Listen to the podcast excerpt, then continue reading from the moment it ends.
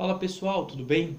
Começando aqui mais um podcast Vem Acréscimo, aquele seu podcast tradicional de terça-feira que a gente trata de tudo do futebol de São Paulo, com resumos, o que melhor acontece nesse estado aqui que a gente cobre os times aqui.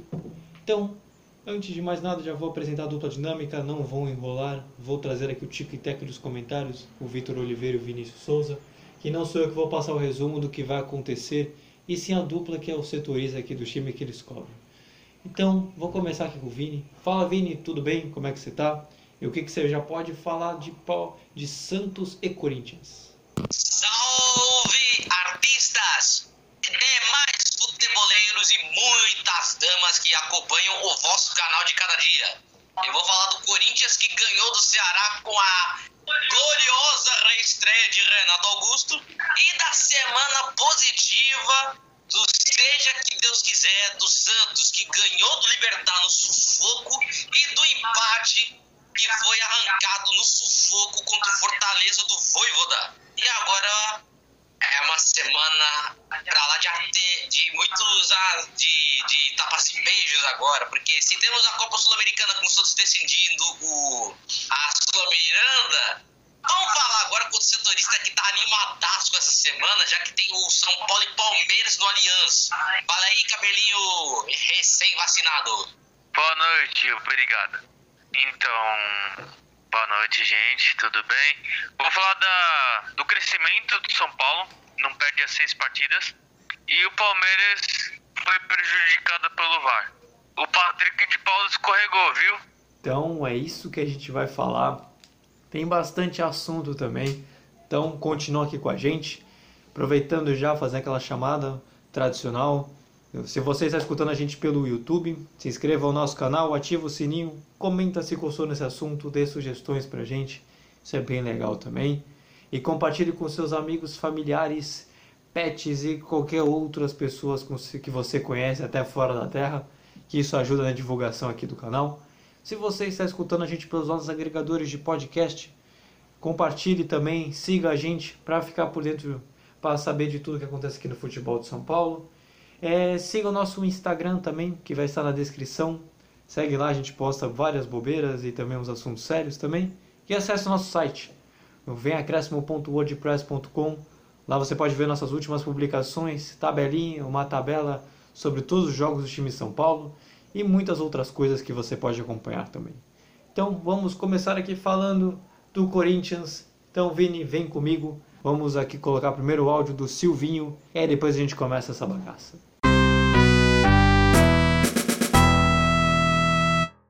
O Renato, sim, é um atleta experiente, de muita qualidade, uh, não está pronto, evidentemente, uh, mas nós já sabíamos da importância e de poder utilizá-lo a partir de aí 30 minutos. Uh, pode sim jogar a, a origem, o padrão Renato é num tripé de meio campo pelo lado esquerdo, mas obviamente pela qualidade e experiência do atleta ele também pode jogar pelo lado direito caso haja necessidade. Em algum momento, depende do trio, ele pode sim fazer o primeiro também, que já o fez é, em algum momento aí passado. A qualidade física, técnica, a experiência do atleta permite tudo isso. Uma grande estreia, estrear e reestrear no Corinthians, aqui, o estrear novamente, é, com gol, uma boa performance, sempre ajudando. Enfim, ele ocupou sim, de repente até a dois em algum momento, com o Gabriel por pouco tempo, antes da entrada do Xavier.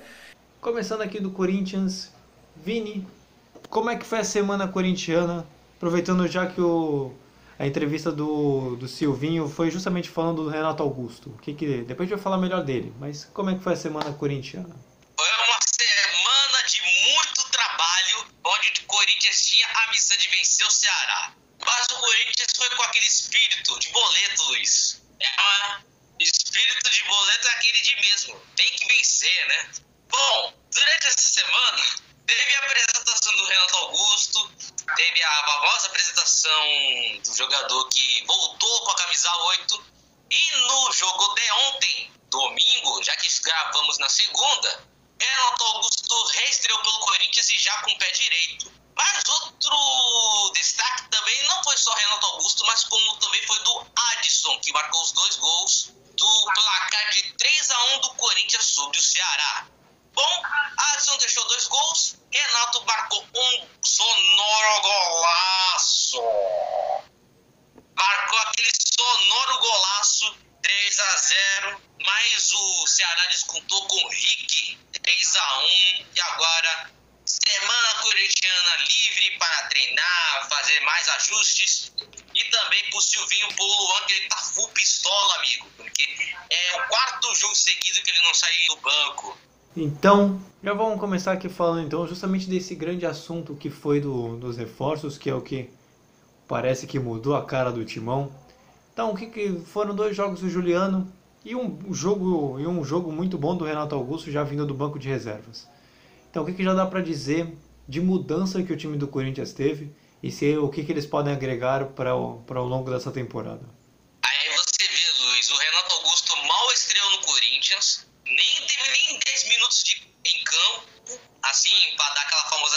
Aquecida, e o cara já fez o seu primeiro gol na reestreia. Aí você vê o quanto que o cara tá voando. Apesar do Renato Augusto não estar tá na sua forma física ideal, apesar dele também tá buscando seu ritmo de jogo, já que ele ficou um tempão na China, podemos dizer assim, a gente, a gente pode ver, a gente pode ver que o que a dupla Renato Augusto e Juliano tem tudo para dar certo no Corinthians, porque no lance do gol, do gol a gente viu que foi passe do Juliano até aquele chute que na verdade o Renato Augusto errou em dar até a bola chegar na coruja.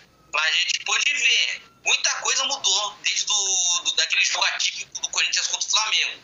O Corinthians se impôs, o Jô, que jogou muito mais parado nos últimos jogos, pelo menos contra o Ceará, o cara buscou jogo, o cara saiu da área, o cara fez o que pôde no jogo contra o Ceará. Pelo menos o Jô se movimentou. É era isso que eu tava querendo ver do Jô. Não era só ficar centroavante, paradão, que nem um bujão de gás ali na área e só a bola aérea, se Deus quiser, assim. Não, pelo menos ele buscou o jogo, ele se movimentou e deu oportunidade para mais pessoas flutuarem para irem para a área.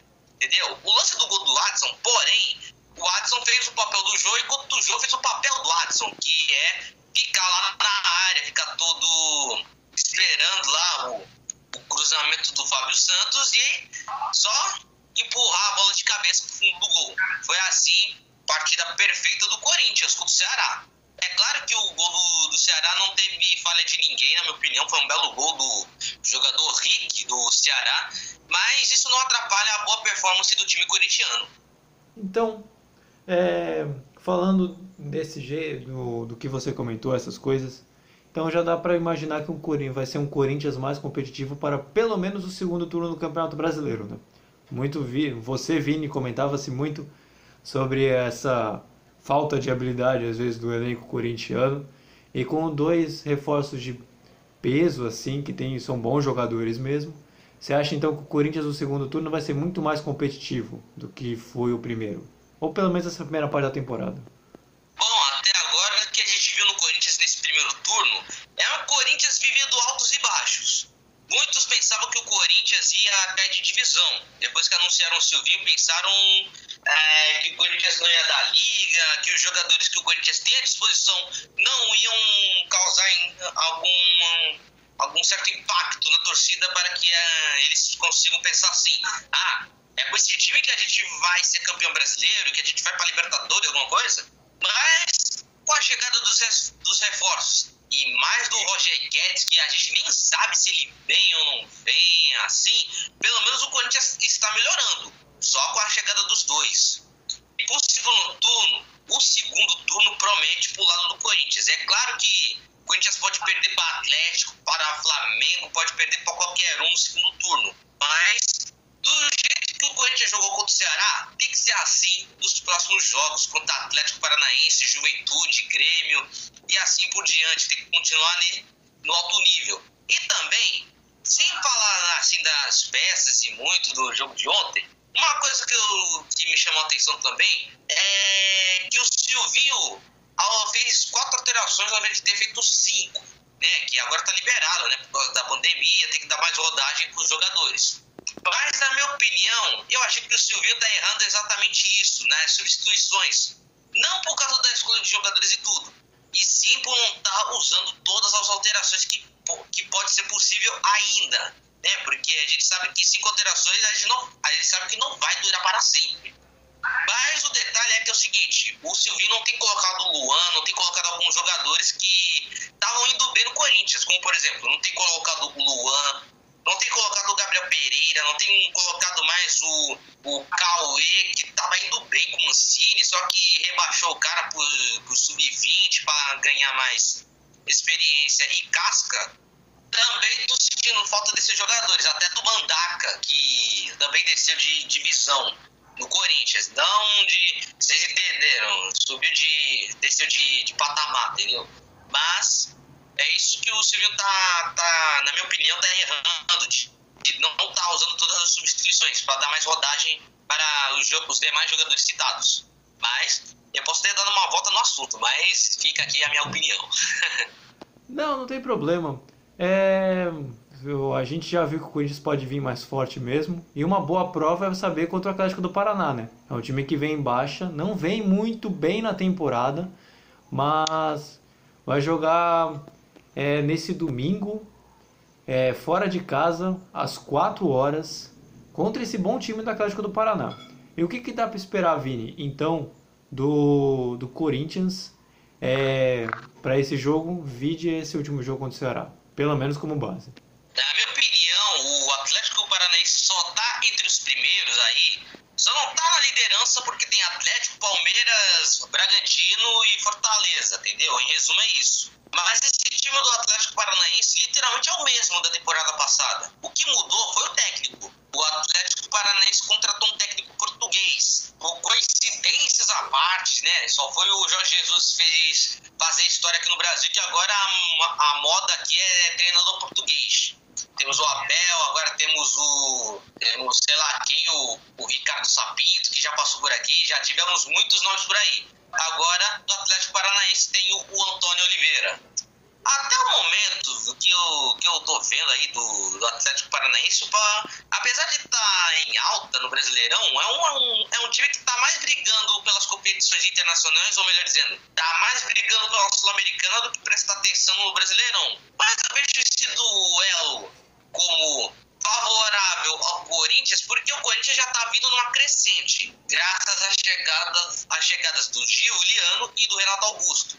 E também, sem contar do reforço da base também, né? O Adson jogou muito contra o Ceará e provavelmente será mantido como um dos titulares. Aí é aquela famosa história. É o Giuliano mais 10 e assim vai. Mas eu vejo que esse duelo, esse duelo será mais favorável para o Corinthians em resumo. Será uma partida equilibrada, mas não será uma será aquela boa partida do, do Corinthians para dar aquela famosa resposta por torcedor falando assim: estava, estávamos mal, mas agora vamos decolar a partir de agora. Então, com esse resumo do Corinthians, agora a gente parte para o São Paulo. E aí eu chamo o Vitor e aí já pode colocar a entrevista aqui do Hernan Crespo, que aí a gente vai começar agora falando do São Paulo.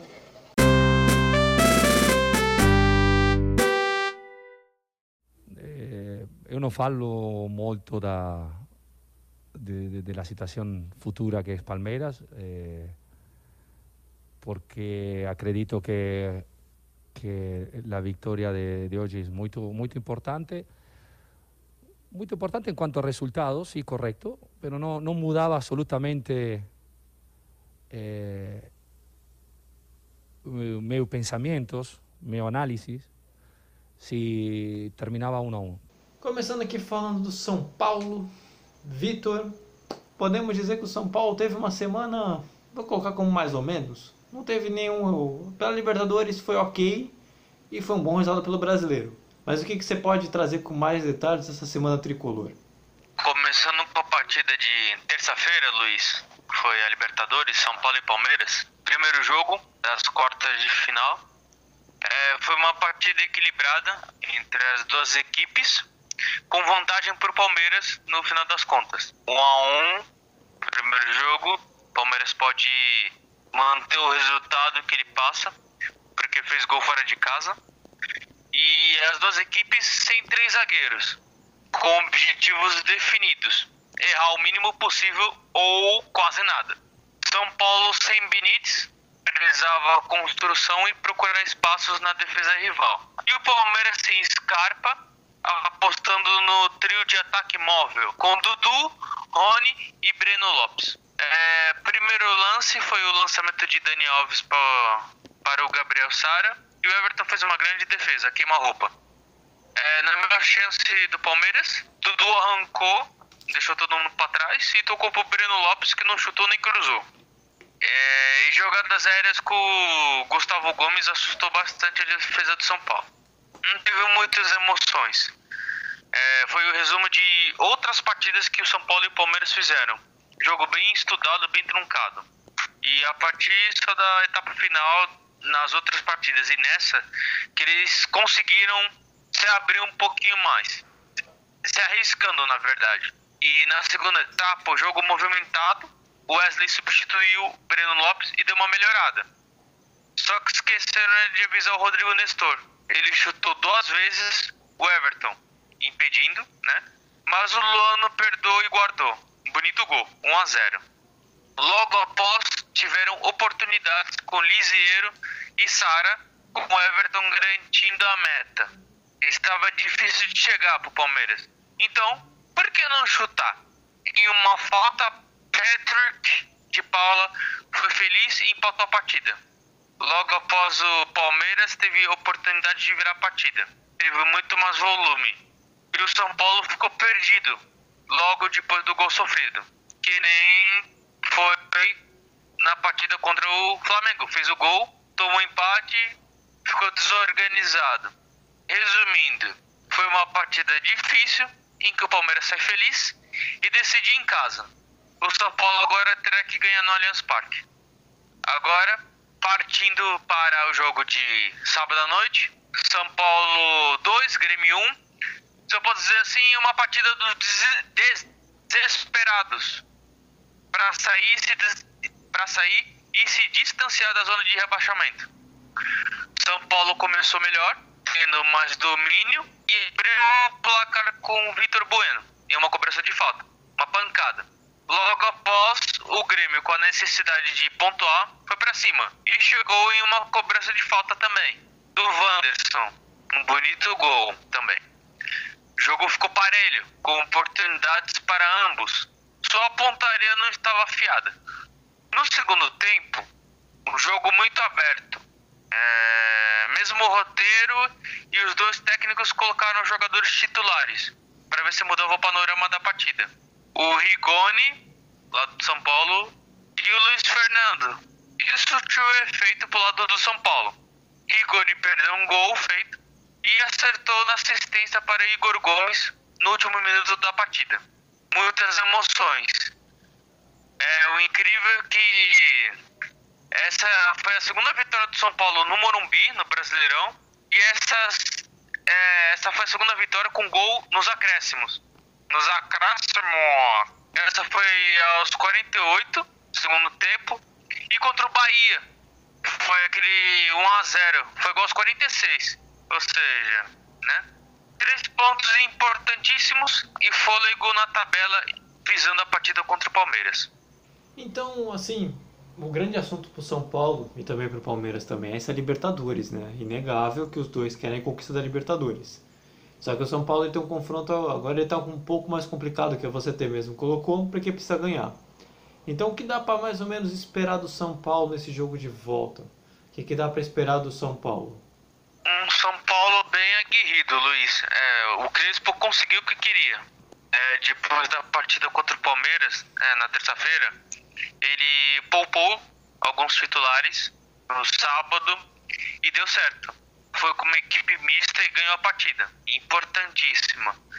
E agora pode, pode ter a volta de muitos titulares com o jogo contra o Palmeiras. Como o Dora Boleda, que não jogou, o Léo, o Rodrigo Nestor, é, o Benítez, que não vem jogando, o Rigoni, que entrou no segundo tempo, descansou o primeiro tempo, tudo. Eu acredito que é, vai ser um São Paulo que vem jogando, como sempre.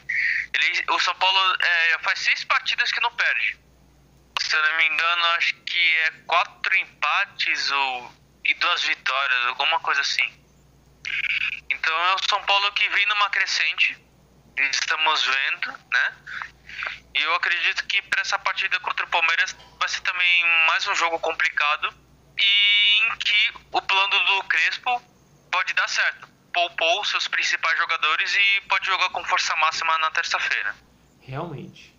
E você já falou do São Paulo pelo brasileiro, que foi com time misto, ganhou do Grêmio. Coitado do Grêmio, aliás, né? Ele tá vendo uma fase que só por Deus.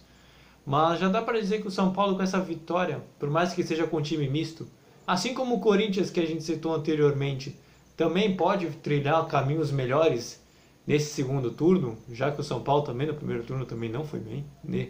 Estamos chegando ao fim, mas não foi positivo, de certa forma. Sim, sim, Luiz, eu acredito nisso, porque ambos, eu acredito que estão reagindo tarde. No começo do Brasileirão, eles perderam muitos pontos. E eles só estão recuperando agora. São Paulo já está em 14, o Corinthians está em 11, se não me engano. E, e é isso, ainda tem um turno pela frente. E acredito que nessas fases finais, assim, de campeonato de Libertadores, Copa do Brasil, tudo, é, o ano tá acabando. Já estamos já no segundo semestre tudo. Aí daqui a pouco vai ter que ver qual vai ser a prioridade. Porque depois que acabar esse primeiro turno, é só o segundo, depois não tem mais volta.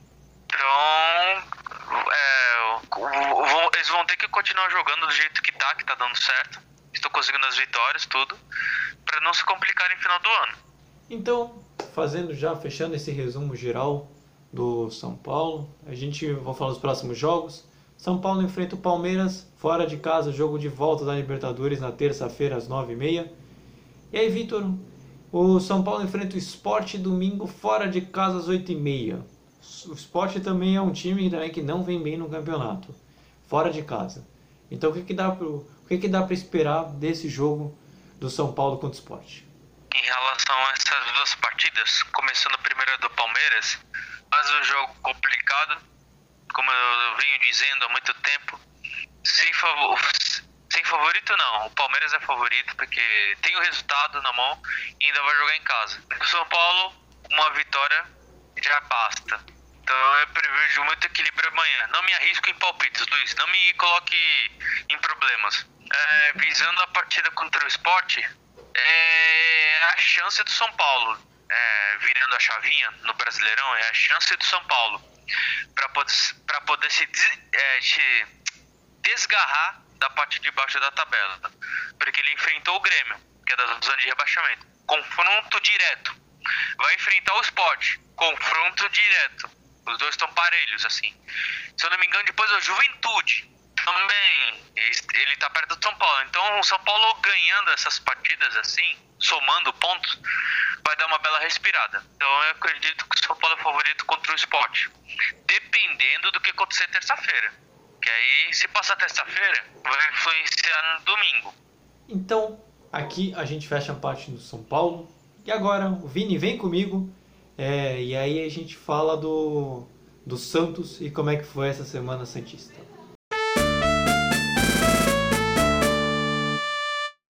Eu avalio a performance do Santos como positiva. A equipe competiu, neutralizou as principais jogadas do Fortaleza, teve controle do jogo na primeira etapa e sofremos, como sabemos que eu sofrer, em virtude das trocas e da força física da equipe adversária mas é muito positivo. Os jogadores se entregaram, cumpriram aquilo que o, que o Diniz pediu para eles durante a semana e avalio como positiva e, e, como uma sequência boa depois do grande jogo de quinta-feira. Então, passando aqui do São Paulo, vamos falar agora aqui do Santos. Você já ouviu a entrevista do assistente do Santos, que, que não treinou o Fernando Diniz, ele estava suspenso. É, Vini, o Santos, ele, como é que foi a Semana Santista? O que, que você pode dizer de melhor? Eu já ia falar o próximo tema, já estava me enrolando todo. então, como é que, que dá para falar do Santos? Ai, que Semana do Santos! Olha, faltou pouco, mas eu digo assim, faltou pouco para eu ficar felizão com o Santos e com o Corinthians nessa semana. Depois de umas semanas quase entrando numa fria, de só chegar no podcast e comentar umas derrotas, empates e tudo, bom, o caso do Santos foi assim. O Santos começou a jogar contra o Libertar na quinta-feira, contra o Libertar na Sula Miranda. O Santos fez um 2 a 1 mas foi um jogo difícil, foi uma vitória no sufoco que, meu amigo, a vitória foi tão suada que contou até com gol contra nas partidas, nos acréscimos. Mas, para começar, o Santos começou jogando de igual para igual para o Libertar, mas parecia que o jogo estava se encaminhando para um 0 a 0 no primeiro tempo, mas foi graças a um pênalti dado pelo VAR que o Carlos Sanches fez o gol de fez o gol na marca penal. Aí o Libertar tratou de empatar o jogo com Daniel Bocanegra, graças à expulsão do Kaique, que foi no lance anterior. Quer dizer, foi no lance que originou a falta, que o Kaique foi expulso e o que o Bocanegra fez o gol de falta. E quando o jogo já estava terminando, onde esse 1 a 1 dava para o Libertar segurar lá na casa do Paraguai, o Lucas Braga puxa o contra-ataque, cruza, a bola bate no Marcos Guilherme, bate no idoso, bate em, sei lá em quem, bate no zagueiro aí do, do Libertar, o Barbosa, e mete contra o patrimônio e o Santos vai segurar a vantagem lá, no, lá na casa do Paraguai. Mas eu não fico só felizão, como o Santos agora fez uma coisa que me, me surpreendeu até, empatou com Fortaleza. Caraca, eu não sabia. Eu não esperava por essa. Eu tava pensando assim, pô, se o Santos empatar, eu até fico feliz. Mas se perdesse, eu ia falar, tipo, fazer o que? Jogou mal, aí tomou aí no, do Leão, né? Pois é, peixe tomando do, do Leão. Fazer o quê? Não faz nem sentido. Mas, jogo na, na Arena Castelão, Fortaleza voando, quer dizer, o Leão tá voando, né? Metáfora infame, né? Aí o Fortaleza fez 1 a 0 com o ex-santista Lucas Crispim. Pois é, teve lei do ex na Arena Castelão. Aí, logo depois do gol do Crispim, Carlos Sanches fez o gol de cabeça. Mas nesse jogo, vale destacar a barbaridade que o, que o João Paulo pegou tudo. O João Paulo merece estar na seleção? Nada disso, ainda tem melhores aí. Mas se for possível, o Tite fica de olho nesse jogador aí. Mas, visando que era um jogo difícil contra o Fortaleza do Voivoda e também de um Fortaleza que vem de uma crescente que está surpreendendo a todo mundo de estar tá no G4, só parou no João Paulo porque o goleiro estava inspirado. Pegou até pênalti, contou com a sorte, teve VAR ajudando também em três ou dois gols do, do Fortaleza aí do jogo. E o Santos saiu da, da Arena Castelão com muita sorte e um empate no bolso. Sendo que no final, alguns dos jogadores do Santos falaram que o resultado foi justo. Contigo, Luiz. É, realmente, esse jogo contra o Fortaleza foi louco mesmo. É... Agora pelo jogo de volta da Sula, o Santos ele conseguiu um bom resultado, jogando em casa, ganhou por 2 a 1 por mais que sofrer gol em campeonato nacional não seja positivo, ganhou o jogo. E agora tem um jogo de volta que pode garantir vaga na semifinal da Sula Miranda. E o que, que o, Santista pode esperar para esse jogo de volta? O jogo de volta, o Santos avançar de fase, o Santos precisa se defender melhor, para ser sincero. Porque no jogo contra o Corinthians, tudo bem, foi 0x0, tomou sufoco do, do, do rival, mas conseguiu empate na sorte. Assim como aconteceu contra o Fortaleza, que também empatou na sorte. Era para ter perdido esses dois jogos, só que empatou porque o goleiro foi bem em um jogo e o VAR foi bem no outro jogo, contra o rival.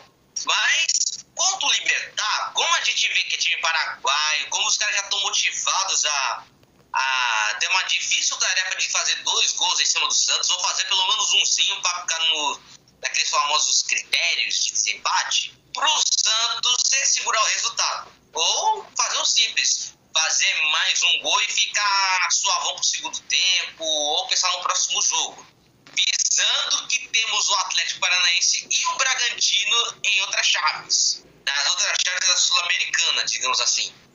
Então, realmente agora vai ser um jogo difícil para o Santos para a volta. Mas Vini, para quebrar um pouco o clima, eu queria falar que o VAR tá ajudando o Santos, não é possível. Esse jogo contra o Fortaleza foi muito louco. Dois gols anulados, contra o Corinthians também foi dois. E parece que foram dois justos, né? Pode dizer que o Santos também está com um pouco de sorte também? É, eu tava vendo aqui quais eram os lances revisados no jogo do Santos, o Santos teve seis lances revisados pelo VAR nos últimos três jogos. Foi contra a Chapecoense, foi contra o Corinthians e foi contra o Fortaleza. Só para você ver como o VAR está ajudando o Santos. Mas a gente está vendo que no lance, no lance contra a Chapecoense, quando o, San, quando o Sanches bateu o pênalti, o goleiro se adiantou, o VAR mandou voltar a, a cobrança e o Sanches, na segunda chance, só para você ver o trocadilho. Aí o Carlos Sanches, na segunda chance, fez o gol. Aí contra o Corinthians. Teve o, o gol anulado do Corinthians, o gol do jogo, que foi anulado, e teve um pênalti que foi anulado. Aí não tenho dúvida disso, né? Sendo, sendo, sendo, que. Vou nem contar que o pessoal da Premier League ainda quer mudar essa regra da, da Premier League falando do. Falando sobre pênalti e que a linha do VAR vai ser. não vai ter mais um pixel de, de, de largura para a gente traçar a linha de impedimento. Não, eles querem mudar a espessura do, dessa linha de impedimento. Agora eles querem colocar de um jeito como se fosse posição legal, em resumo se esse lance fosse implantado no Brasil, esse gol do Corinthians não seria anulado, não, hein? Esse gol do Jô aí contra o Santos. Mas voltando para o Fortaleza, teve os gols do, fulano, que eu não lembro mais, não lembro que. Não lembro se foi o David ou se foi o outro centroavante aí do Fortaleza, não lembro se foi o Robson. E ele fez um gol mais batendo no braço, aí não. Aí tudo bem. Aí teve um lance do, do Pikachu, onde ele estava impedido, que teve um desvio de um jogador do Fortaleza no meio do caminho. Eles disseram que foram desproporcionais no lance, que foi um desvio sem querer, que não teve intenção, que não viu seu companheiro, mas o VAR foi lá e. Foi lá e anulou o pênalti e anulou o gol. Mas sem contar também que o VAR às vezes é traiçoeiro, ajuda, mas depois reclama, depois dá aquele famoso troco, né? Eu te ajudo, mas eu vou piorar a sua, a sua, a sua tramóia aí, viu? Tanto é que no pênalti foi o próprio VAR que marcou, no toque de mão do Raniel. E aí o João Paulo foi lá, pegou a cobrança do Crispim e agora o Santos está aí em busca aí da sua tão sonhada Sul-Americana e também já pensando no confronto contra o Atlético Paranaense na Copa do Brasil céu. Será tanto no. É, o Atlético. Primeiro o Santos vai pegar o Inter, depois tem o Flamengo, mas antes tem o Libertar. É isso. Tava confundido aqui. Exatamente. Eu ia falar disso agora. Os próximos jogos do Santos é contra o Libertar, que a gente já comentou na quinta-feira, fora de casa, às 9h30. E no fim de semana, pelo brasileiro, enfrenta o Internacional em casa no domingo às 6h15. Então, Vini, o que, que dá para esperar do Libertar? A gente já comentou, se quiser pode falar mais alguma coisa. Mas o que, que dá para esperar do Santos e Inter, é, Internacional, Santos, Santos Internacional, pelo Campeonato Brasileiro, vale, valendo boas posições para o Santos, né? Porque até o próprio Inter também vem melhorando no campeonato. O Inter para esse jogo contra o Santos vem empolgado depois de vencer o Fluminense por 4 a 2 Já o Santos, a gente não sabe como vai para esse jogo contra o Inter, porque ou o Santos vem empolgado para o jogo contra o Inter pela, pela possível classificação contra o Libertar, ou se o Santos vai pressionado por causa da eliminação, não sabemos.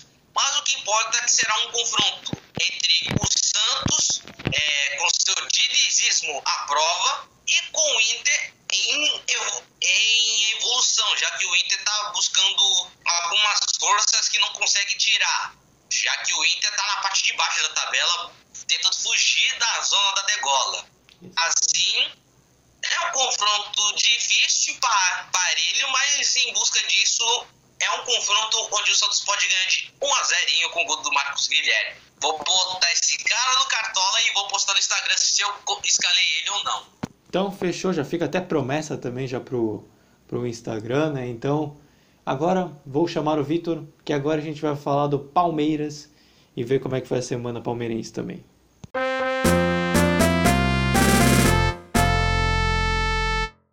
Hoje em dia o futebol é, é demasiado sério nós dedicamos muito trabalho, muito tempo, muito esforço. Eu, os meus jogadores, somos profissionais e e espero que no, no futuro os árbitros brasileiros possam ser também profissionais, que lhe criem todas as condições para que possam fazer também eles um grande jogo e bom espetáculo. E hoje tinha tudo para ser um grande jogo uh, contra uma grande equipa que é o Atlético Mineiro, muito bem orientada, com grandes jogadores. Fez um grande investimento este, este ano e, como eu digo, trabalhamos muito, planeamos muito este jogo, tínhamos uma estratégia bem definida. Entrar com uns jogadores no início do jogo e depois com cinco substituições poder acelerar nos minutos finais mas uh, infelizmente hoje um, houve uma equipa dentro de campo que não esteve à altura destas duas equipas. Então aqui você já escutou a entrevista da Abel Ferreira a respeito do último jogo do Palmeiras. E Vitor, vamos começar aqui falando da Semana Verde de São Paulo. Como é que foi a semana palmeirense? Então, Luiz, falando de novo do clássico na Libertadores, só que agora do lado palmeirense, assim como o São Paulo gosta de jogar muito com a posse de bola, o Palmeiras ele tinha uma estratégia nesse jogo, que era jogar no contra-ataque, sabendo que a segunda partida ele ia, vai jogar em casa. Então o Palmeiras só teve alguns bons lances, principalmente com o Dudu. Dudu ele, é, ele foi a válvula de escape, ficava no meio de campo, ficava no ataque, meio, armação no time, já que o Gustavo Scarpa e o Rafa Veiga não estavam em ação e o Breno Lopes. Só que o Breno Lopes ele cometia muitos erros, cometia muitas decisões equivocadas. Tanto que ele foi sacado no segundo tempo e entrou o Wesley. O Wesley foi muito bem na partida. E, como eu já falei, é, deu trabalho pro Miranda, pro Daniel Alves e o Everton garantindo a meta lá atrás. Tanto que ele foi o melhor goleiro da partida, né? Melhor jogador da partida, quero dizer, mas também melhor goleiro ele é. Enfim, e o Palmeiras conseguiu numa cobrança de falta, na falha do Volpe, fazer o gol de empate. E depois do gol de empate que o Palmeiras fez, o Palmeiras cresceu bastante no jogo. É, teve até chances de virar a partida, que, que seria um péssimo para São Paulo e ótimo para o Palmeiras que ia decidir em casa. Mas o 1 a 1 refletiu bastante o que foi o jogo. Muito estudado, combativo e guardou mais, vai, guardou mais emoções para o próximo jogo. E agora falando do Atlético Mineiro e Palmeiras, foi 2 a 0 é uma partida complicada em que as expulsões fizeram a diferença. Expulsões Patrick de Paula, do Abel e do João Martins. Atlético tomou as iniciativas, mas não deu certo enquanto o Palmeiras, com seu ataque rápido, não ameaçou muito. Oportunidades como de Gabriel Menino, Jair, não presidente, Jair, cabeçada e Vargas, no chute, foram de destaque, até que a Arena cruzou e Savarino completou para as redes. Antes disso, teve a polêmica do Patrick de Paula, que, na minha opinião, faltou bom senso. E não era para expulsão, ele escorregou. Enfim, seguimos. Na segunda etapa, Palmeiras com a menos teve muitas dificuldades. Antes do segundo tempo começar, o Abel mudou meio time. É, do meio de campo para frente, ele trocou todo mundo.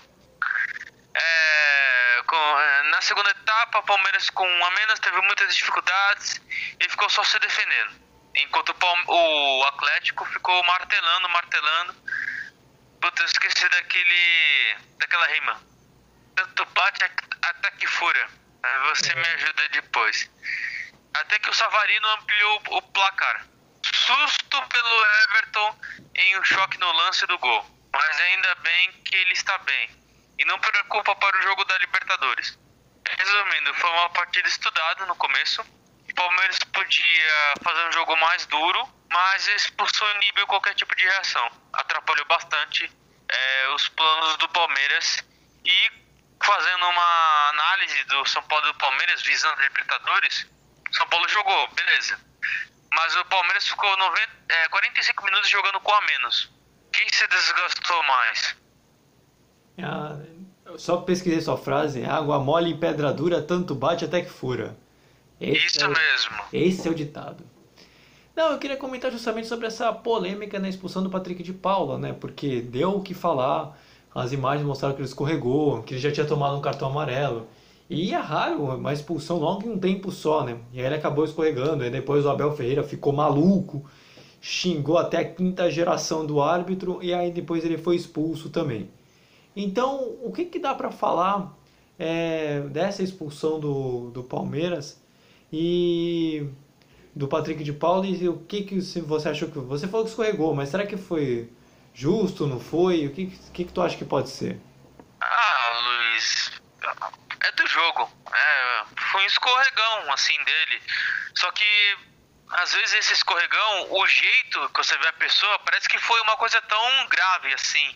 Que às vezes é um movimento involuntário, né? E às vezes é, dá a entender que ele foi agressivo. Mas não foi. Se você olhar bem o lance assim, ele tava normal e escorregou. Assim, mas o árbitro entendeu que olhando assim foi agressivo. Não foi não. Enfim. É questão de interpretação. Para mim não foi. É. E agora falando do jogo de volta também da Libertadores, você comentou um pouco do São Paulo na expectativa desse jogo de volta. Palmeiras agora você falou que agora vem com vantagem, você colocou alguma certa vantagem do Palmeiras, por causa que vai jogar com o resultado na mão e também porque vai jogar em casa. Mas será que de repente o retrospecto da final do Paulista pode pesar um pouquinho? Por causa que o São Paulo saiu vitorioso na, na última é, disputa em mata-mata. Você acha que de repente isso pode pesar um pouco pro lado palmeirense ou isso é águas passadas e agora é nova fase? O que, que você acha?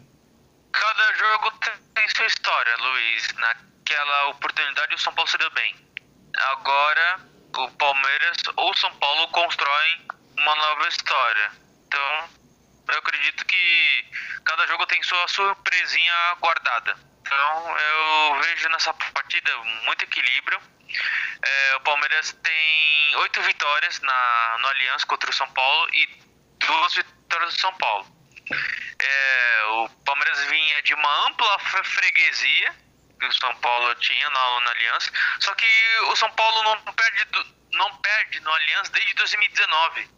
São, se eu não me engano, duas vitórias e um empate. Então o São Paulo ele tem esse retrospecto, apesar de não ser tão animador assim, só duas vitórias e um empate. É o que o São Paulo pode se agarrar para conseguir passar. E o Palmeiras com sua ampla vantagem e a hegemonia no clássico eu acredito que vai ser um belo jogo. Então, agora, pra gente fechar aqui o podcast também, é, vamos falar agora dos, dos próximos jogos. Que é um a gente já comentou, né? Que é o jogo de volta da Libertadores, que é contra o São Paulo, terça-feira. Terça-feira hoje, né? Da, da gravação tá saindo. 9h30 em casa. E também vai jogar em casa também. É raro, né? A gente costuma intercalar entre jogar fora e jogar em casa. Só que o Palmeiras tem uma boa semana que vai jogar os dois jogos em casa contra o Cuiabá também, pelo brasileiro, domingo às 11 horas da manhã, um horário bem diferente, que não é muito normal. E aí, Vitor, o que, você espera do Cuiabá como adversário do Palmeiras? Você acha que o Palmeiras tem tudo para, até mesmo quando colocar um time misto, conseguir uma boa vantagem? Ou o Cuiabá, de repente, pode surpreender também? Então, Luiz, eu tenho mudado muito a minha opinião em relação ao Cuiabá. Eu olhava o Cuiabá e falava, ah, que time, que timinho me desculpe, mas eu, eles estão calando minha boca. Eu tenho visto eles jogarem e estão jogando muito bem. Tá, estão conquistando vitórias muito importantes, como essa última contra o Atlético Paranaense. eles estão. Eles saíram da zona de abaixamento todo. É um time que dá trabalho. É, o, o Jorginho, se eu não me engano, é o técnico. Eu acredito que, apesar do Palmeiras ser favorito, Cuiabá vai dar um trabalhinho. Eu, mas eu acredito que o Palmeiras, mesmo com time misto, ele sai vitorioso dessa partida. Então, nem tudo que é bom dura pouco. Acho que agora acertei, né, Vitor? Acertei a frase agora. A gente vai fechando por aqui esse podcast. Obrigado por você que nos ouviu, por, por acompanhar mais esse, esse, esse takezinho aqui, mais esse resumão da semana. Agradeço ao Vitor e ao Vinícius por terem participado aqui também, terem feito o resumo, participado junto. Foi legal o programa, foi muito da hora. Então, Vini, para fechar, qual a reflexão da semana? O que, que você pode falar para essa semana ficar maravilhosa?